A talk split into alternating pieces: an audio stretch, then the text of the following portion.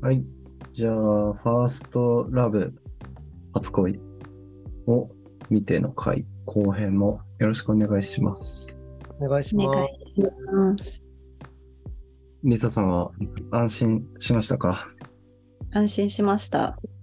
お二人が、もう本当大、なんか、いやー、やめた方がいいんじゃないかなって、何度も思いながら。なんかね、いで1話目がね、全然進まなくて、最初。うん、わかんないですよね。わかんないことが多すぎますよね。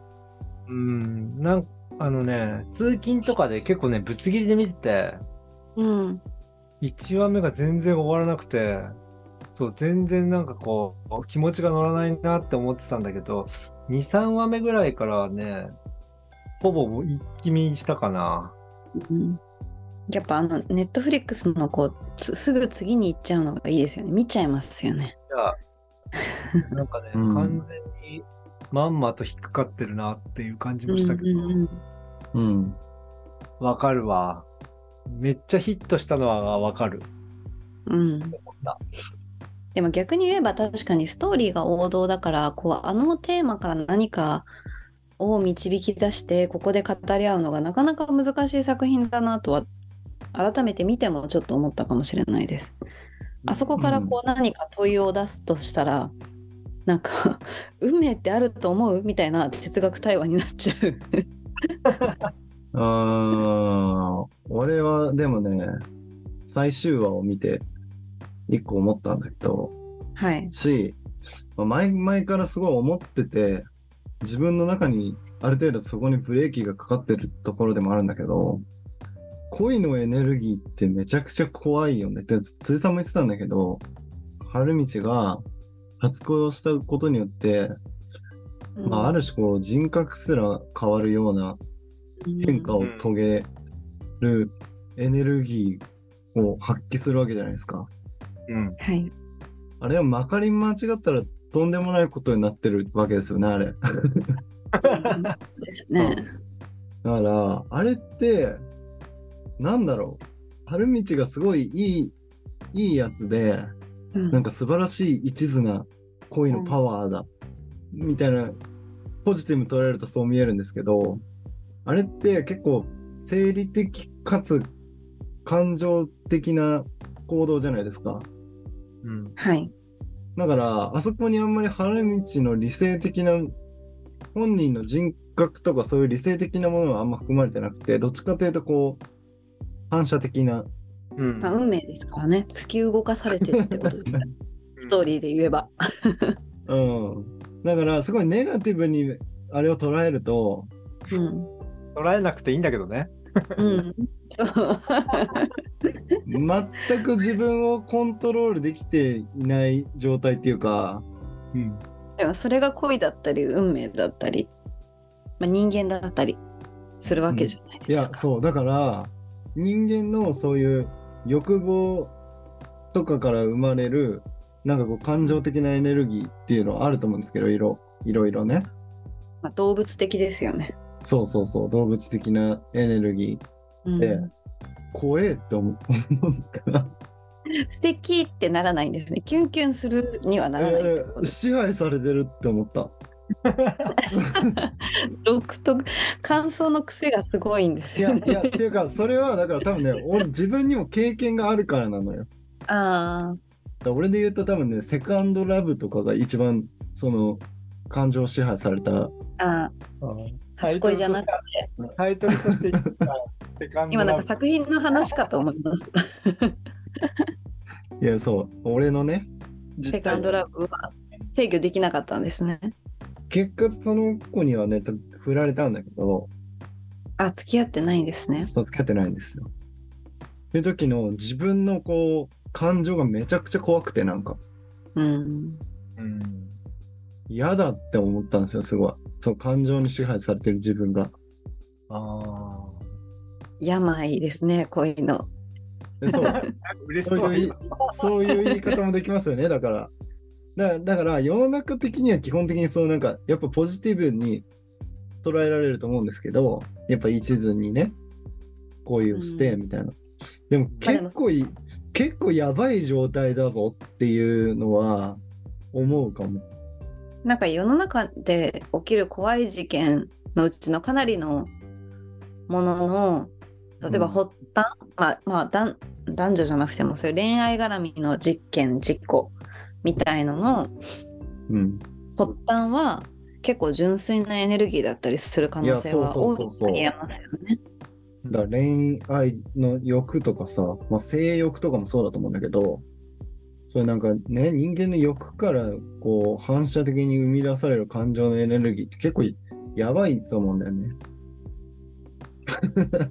でね、 そう、わざわざあの、そう、あの道はね、すごいちゃんと、あの、性の方向にね、正しい方向に、あの、パワーが。でもやっぱりでもうん、いやまあファンタジーだと言われてしまえばあれですけどそこが合致する人がこう一緒になるんでしょうね。いや、 し、で。あの向こうも春道のこと好きだったわけじゃないうん。えそうだから一緒にそれうんがそうそうそう気持ち悪くないってことです受け入れられるあれで春道がねさもともと片思いと思いつつ勉強にエネルギーを注ぐっていうパワーの発揮の仕方をしたんだけどあの後に振られた時のこうふ逆方向への振り幅みたいなうん。のも結構えぐい可能性もあるなっていう。うん。まあでもね、なんかやっぱ、春道は、こう、そういうところはないんじゃないかな。そうね。春道はそうだ ね。擁護してくださ春い道はそうだ。いやいやいや、俺もそう思います。手紙を燃やすみたいなさ、ぐらいだったじゃん。 ね、一番恋愛っていうこう初期衝動みたいなのを一番いい方向に働かせられる人間だってそれでだってこう自分のねやるべきことをやるみたいなさ、うんその八重ちゃんのお母さんである小泉京子があなたは自分のやるべきことをやりなさいみたいなうん、素直だよねうん確かに、それで本当に素直にうん、やって小泉で京も子なはんか小泉京子でさ、娘のことを思ってね手紙見せないんだけどうん、ひどいひどいよね。いなんやかあの小泉京子はあんまりあの役者っていうかなんかこう演技とかは魅力的な人物像を描いてるなって思ったけど人となりはあんまりね多分そんな好きじゃなくてうんあのキャラがそうそうそうそうそいやそういやさなんであんなになっちゃったの俺さ第1話すごい好きだったんだなお母さんうあああのねあのセリフがすごい良くてそうだね付き合う瞬間に言ったやつねそうそうそうそうあの日をまたぐ前に返すことっていうのと妊娠させたら殺すっていうあ2つの約束をするんですけどめちゃくちゃいい親っぽいじゃないです かめちゃくちゃいい親っぽいいいめちゃくちゃいい親っぽいですよねわあなんかいいお母さんなんだなと思ったら結構最悪なやつだったっていうまあ、やっぱりでもこう旦那さんが離れて離れてっていうかいなかったりとかして娘に対する依存は強めですよね。いやそうな結構後の方のさあれで離離婚八重ちゃんが離婚した後に完璧だったのになっていうじゃないですかうんあれは言っちゃいけないやつのベストワンこみいたいなつマジほん本当の本物のクズじゃんと思ってそうね。あれは良くないよな。そういやだからなんでこんなキャラクターになっちゃったんだろうっていう悲しさはちょっとあったかもねあの1話の印象が良かったがだけに結構全体的にさっき辻さんこう春道の周りの人はすごくいい人でってありましたけど八重ちゃんの周りの人は比較的結構苦しい人で囲まれてますよね。そうだよね輝いてる人いないよねそう、出会いが、うんそうしなんか私結構しんどいまあ弟ぐらい弟あ弟じゃないこ子供子供息子ぐらいあ息子そうですよねなんかなんだっけあそうお友達高校時代のあのダンス一緒に踊ってたお友達みたいなのがこう、記憶がなくなっちゃった後家に遊びに来てくれるじゃないですかでもなんかぎこちなくなっちゃってじゃあまあいつかまたみたいな感じで多分もう合わないだろうなみたいなうん。感があるのとかなんかしんどいなと思って通ってあげてって思いながら八重ちゃんもなんか、記憶失ってるんだけど、なんか頑張れって思ったけどね。あまあ確かになんなんかでも全体的に救いがない描かれ方を八重ちゃんサイドはされてるなと思ってうん。うん。そうなんだ結構劣悪な環境で囲まれてるよね。何もかも息子も奪われてうん。本当だよね。旦那さんも最悪だし旦那さんはな、あれ何なんだあいつ何なのって思ったけどね。マザコンじゃないの、ただの。マザコンなのかななんか、別に、ね、すなんかすごいどこが好きなのって思ったけどね。そうそうそなんう、ですあそこが結ばれた理由があんまり描かれてないじゃないですか。あ急に結婚したと思って。そう急に結婚して、なんか急に、絶対相性良くないのにね。うん、急にダメ、うん地位もないししかも大学生大学中退とかうんそう、だから、したやくないえちゃんがあの人に惹かれるっていうのも、やっぱちょっと若干結構無理やり感もあるよね。うんでもなんかやっぱ受け身なんだよね、ちょっとね。八重確ちゃんかに。確かに全体的にそうですねさっきのあの、電話しないよねっていうのは多分そういうところから来てんのかなって。う受け身ん。の八重ちゃんが電話するはずないな、みたいな。うん、あそこ結構、こうやってな ったの。うんいやでもなんかそういう意味でやっぱ春道の家族は輝いてんだよな特に説明がないんだけどねうん誰がこれお父さんなのとかそうね。 そうよくわかんなないんかいっぱいいるぞみたいな。そうあのあの親友友達も友達を住んでるの住んでるのかこいついつも家にいるぞみたいなね。しかも赤い服着てるぞみたいな。だから俺一瞬わかんなかったもんなあの妹にさ告白するときにうんうん変わりますよね、一緒に住んでたやつだよなみたいなうん兄弟じゃねえんだみたいなね。そうなんかねあの辺変な家族構成だよねなんか闇があるんですかね、あの子にも。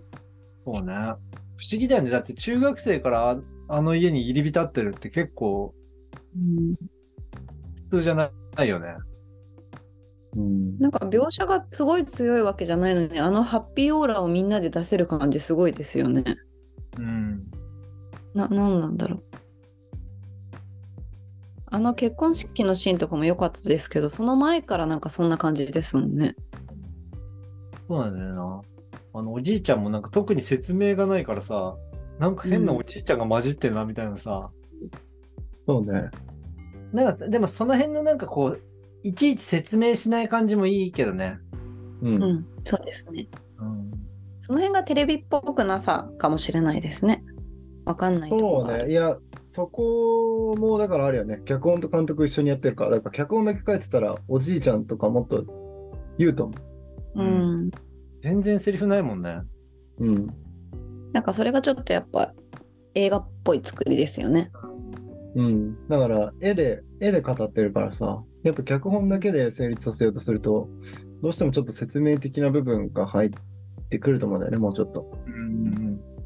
いや、本当だよね。説明がないっていうのが本当、演技も超むずいんだろうけど、うん。とてもいいね。うん、演技ね。でさい最後さ、最終はさうん、再会するじゃないですか。はい。か海外でね。飛行機の前で。うん。あれ結構意外に感情抑えめだなって思いませんでした演技プランとして。なんか。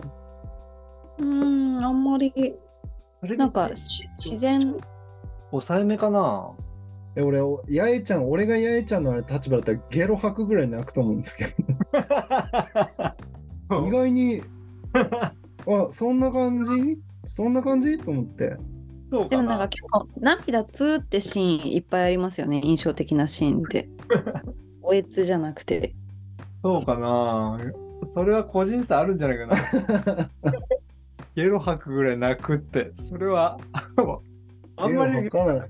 もっとそれだともうねあれ走って近づけないレベルじゃないいや、まあ、でもそうだと思うよ。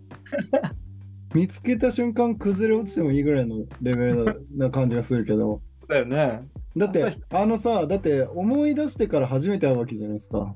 うんうんで、これまでこの自分が忘れてた、まあ、罪悪感でいうほどことでとは違うのかもしれないけど、でも罪悪感ありません実際うん、とか、もうなんかもう様々なことがあって爆発すると思うんだけどと思って、うんあああんなにさらっと会えないかな。もうさらっとチューして、会えた、やっと会えたね、みたいな感じで、ゲロ吐くと思うんだけどな。でもなんかその感じが良くないですか なん いかや、そう、いや、そうそうそうそう。まあ、そこも、だから、なんか、ある意味ファンタジーっていうか、なんか、綺麗にな感じに収めてんなっていう。それは本当にゲロ吐いたらダメなんだけど、面白いけどね。絵にね、絵になんないよね。そこ、あそこで崩れ落ちてた近づけなかったら。で私あのつねみちゃんと別れたのに最後、うんナポリタン一緒に食べないかったのってあの解釈分かるような分かんないようななんですけどやっぱ記憶が戻ってないからってことなんですかねもういいじゃんみたいなあそこで、まあ、あの後が素敵なんですけどこう海外に行っちゃって離れ離れになっちゃうじゃないですか。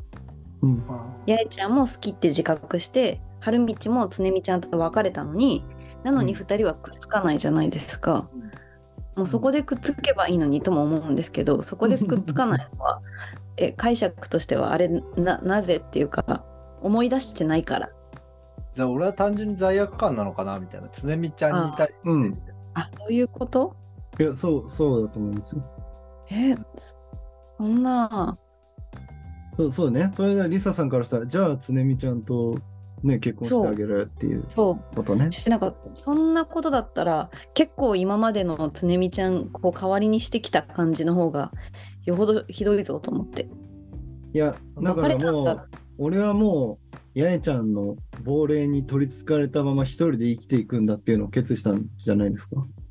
そんなのはロマンチック主義というかね。結構自分勝手だよね。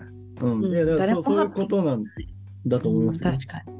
そういうことなんですよって。なる ほそど。ういうことなんですよ、あれは。いや、つねみちゃんからしたら私と別れたんだから幸せになってよっていう感じな気がしそうですけどね。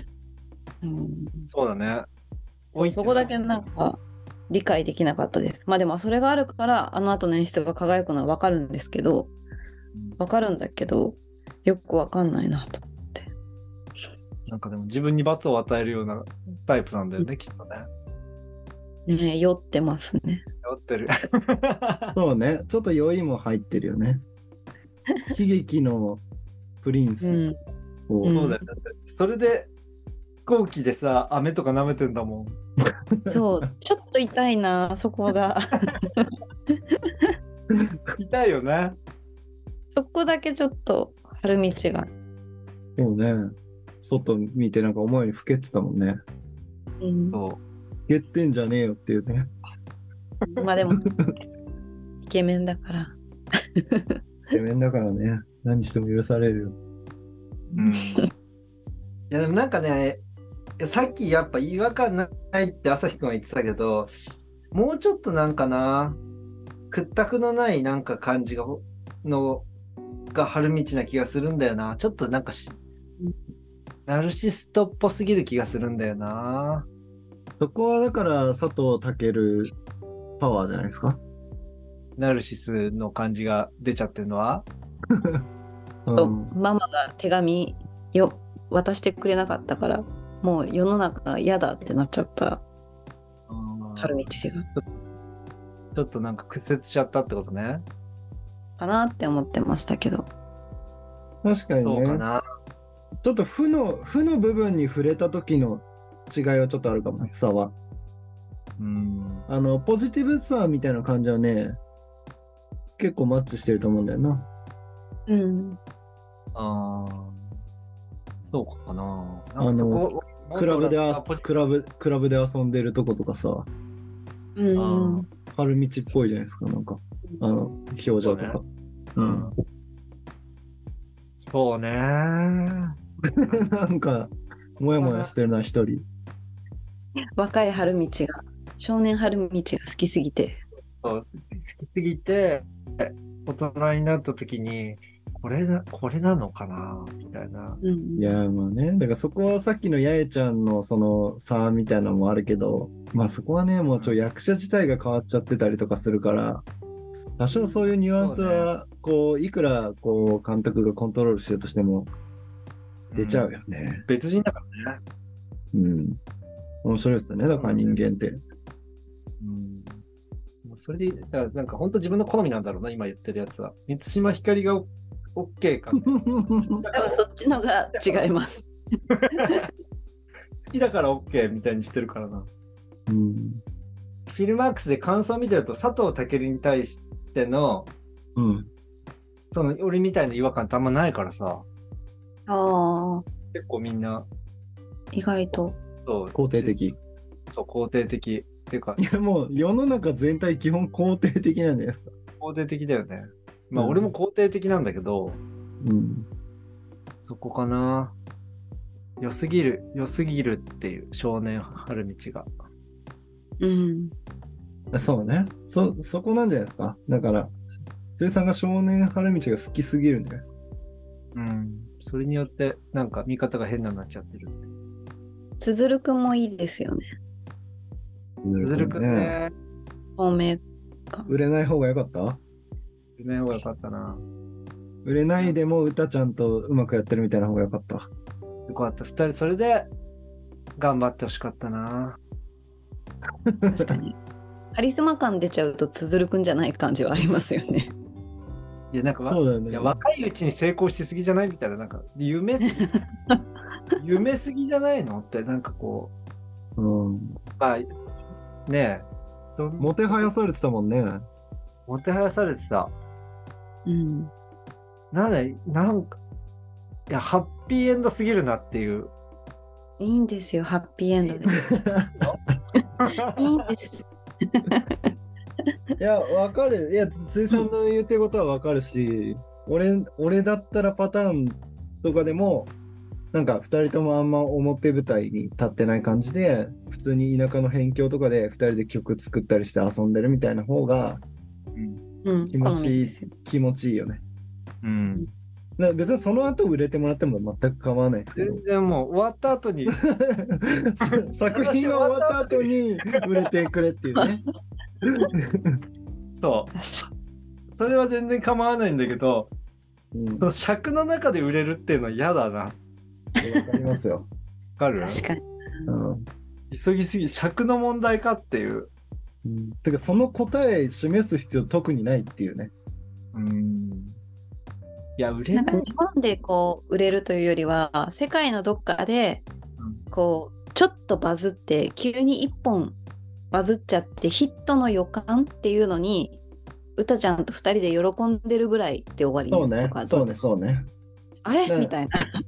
消しちゃった、曲消しちゃったけど、新しく2人で作った曲みたいなので、うんもう一回バズってるみたいな。うん。うんぐらい。バズらなくていいね。うたちゃんと一緒になん か、やってるどっかで、わかります。うたちゃんの BGM を作ってるとかでもいいじゃん。いや、そうだよね。確だからう、売れることが重要じゃないから、あの、はあのストーリーの筋としては。そう歌ちゃんと一緒にいることが重要だこかとらはね。重要じゃん。うん。なんで売れて、サングラスと空港で会わなきゃいけないのみたいな。許せないって思った。なんか結構否定的な意見をぶつけてき てる。いや話してたらそうなっちゃう。 でもな、うーん、なんか納得いかないなっていう感じは、思わないのかないいのかなっていう、いいんですってさっき言われたばっかりだから、ちょっと。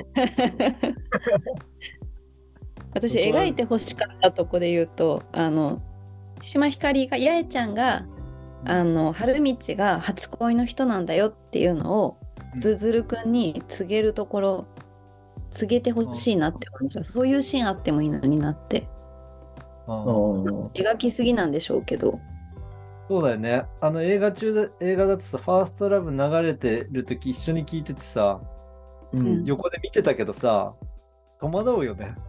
そう記憶ないお母さんが記憶ないとか知ってんのかなと思っていらないんじゃないうん。言わなそうだよね。小泉なんかそれを言うシーン欲しかったなって。ね親に言われたとこでっていうのもあるけどね。あーだけどなんか最後もあのうたちゃんが春道の場所見つけてきてでいい二人を引き合わせたんだろうなって感じの描き方じゃないですか。すごいよね、あの写真に写ってるっていう。アシスト。 どんな確率だよっていう。すいいんごいよでね、す。あそれれで。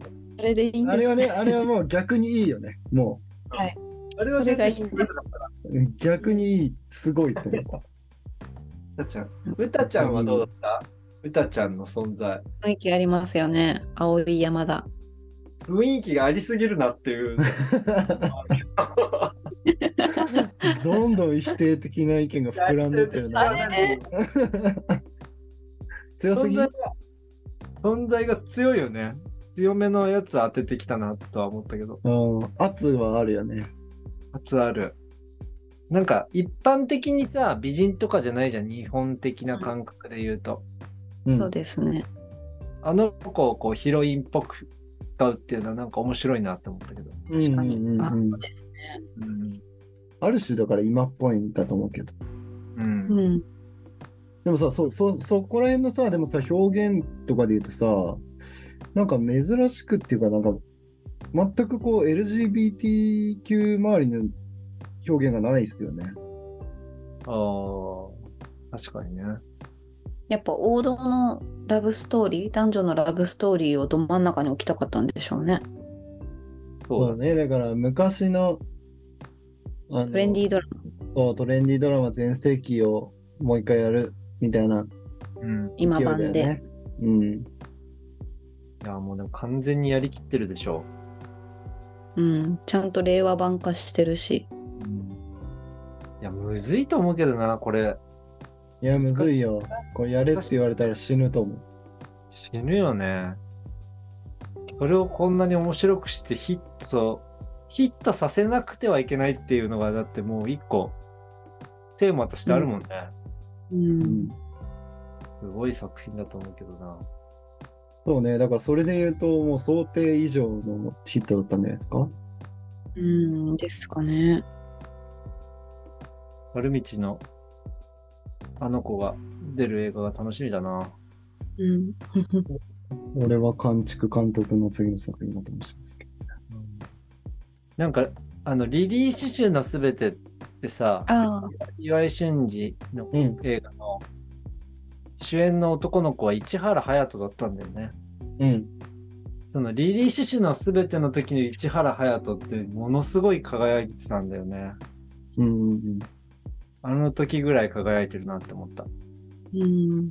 あんま覚えてないなぁ覚えてない私じゃもん。今見たことあるって思いましたけど、市原隼人の見てないな。私、あれだ、リップバンウィンクルうんは黒木だ春と、ね。いはい。リリー・シュシュ見てないな。あ、リリッシュ見てないんだ。でも、多分、こう、俺とリサさん、高校生とかうーん。俺、え、中学生とかじゃない中学生とかか。俺が大学生の時。俺見たの多分、高校か大学入ったばっかとか。 2001年公開ですって。すげえ前。えーっと20年以上22年前。うん全然前だね。中学生だ。リサさんは小学生だ ね。恐ろしいんだけど。え、辻さん、いいつって言ってましたっけ大学生大学生。俺が中学。年齢差が怖いな。普通に話してる感じがするけど。そうだよね。だから世代で言うと、やっぱ岩井俊二を一番食らってる世代は辻さんの世代なんだよね。だから多分ね。うん。完全に食らってるよね。いや、でもそういう意味で言うと、こう、狙われてはいるよね。このファーストラブも、我々は。歌だけああ、なるほど。確かに。確かにリサさん、俺がギリかもね。うん。俺初めて買った CD がオートマティックだから、そうなんだ。あでも、宇多田ヒカルは、オートマティックは、やっぱ、聞いてましたよ。うん、だからちょっとなんから、いっぱいいましたよね。鈴ちょっ木亜と美ずれてても聞いてますよね。多分。うん、浜崎あゆみとかそういうこう歌姫いっぱい期のうん。またちょっと別格みたいな感じでしたよね宇多田ヒカルってうん CD の貸し借りとかなんか友達としてた気がしますそうなんだおお、じゃあまさにあれじゃん。八重ちゃんたち。え97年ですもんねいやでもそれが小学校低学年ぐらいだったと思うけどうんうんなんか初めてそういうことを友達とちょっとやり始めるみたいな MD ですかいや CD MD も多分まだなかったか出始めぐらいだったのかなあ、本当に俺、小学校の頃から MD やったよ。えーじゃあ聞いてなかったのかな小学校でもえ高学年とかじゃないですかあ、そう、そうだね。俺その前はカセットで聞いたりそうですよね多分私オートマティックとか多分小学校1年生とか2年生とかぐらいだと思うんで CD 貸し借りしてた気がする小学校、そんな低学年に、C、CD の貸し借りするのすごいね。すごいねなんか仲いい子から借りてすごいね。みたいななんかおませなことしてた気がします高熟な感じ初めてなんかそういうこと友達としてみたいなミサさんのファーストラブはいつなんですか これでも全何にも興味ないですよね。やめまし ょう。いやい誰もや興味ない。ちょうど小学校とかの話が出てきたから、なんかちょうどその宇多田ヒカル聞いてる覚ぐえらていのます時にでも確かにそんななんか強烈なファーストラブはなかった気がするな。でもファーストラブってさ、この定義で言うと初めて付き合った人とかそういうことなのかなえ別に付き合ってなくてもいいんじゃないですかそうなのかなでもそれで言うと幼稚園の好きだった人とかは初恋なのかとかもちょっと謎じゃないうん。やらないとダメですかいや、とか告白して振られた か、なんか告白するかしないかぐらいまで行ったとか、なんかやっぱや幼稚園とか小学校低学年の好きとかって結構別にそんな好きじゃなくても、 そうねちょっと仲良くなっちゃったりしたら好きそうだよね。えー、でも小学校の時ぐらいの好きな子とか結構本当にちゃんと好きだった気がするけど な。すご いな。それはそれですごいけど。なんか付き合ったりしてなかったけど。 そこまで言い切られるとやっぱり否定はできないもんな。 いや、そんなこと確かにそんなことねえよとは言いづらいですも んね。結構の時好きだな。結構私と始まって以来甘酸っぱい話してます珍しいそうだね。交換日記とかしてたな。ええ好きなこといいですねいや、この、とのグループみたいので。あ、何人かいるんだ。そう、男の子3人、女の子3人で、なんか、めっちゃいいそれをなんか隠してた。自分の番の時は、なんか机の裏とかに。えよすごいいいじゃないです かよく覚えてますね、そんなこと。ね。いろんな名前で呼び合ってたもん、なんか。何 その戦隊みたいな。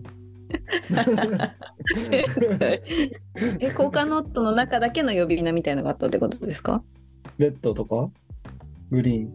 俺はなぜかパープルだった。えやっぱ 色なんだ色なんだななんんか中性的な感じだな。素敵な色もな。なん で面だろ白う。い。え、好きな子は何色ですかうわ、それ覚えてねえな。それは覚え確てかないに、。ちょっとパープルの記憶には勝てないかもし自れない。分がパープルだったっていう記憶よく書くよねでもなんかそういうのはおも面白いよねなんかドキドキしてた気がするな、ううんわーそれがやっぱね恋心の始まりでしょうねドキドキしてたのかな、小学生の頃。知らないなそれはやばい、時間が。なんかねうわじゃあちょっとリサさんの初恋の話はまた次の機会だな。おいおい今恋の話も全然してもらっていいですけどね。あそうで すねこれ私じゃなくてねはい。ということで、はい、次回もよろしくお願いします。はいありがとうございはまーす。い、楽しかったです。ありがとうございます。ありがとうございます。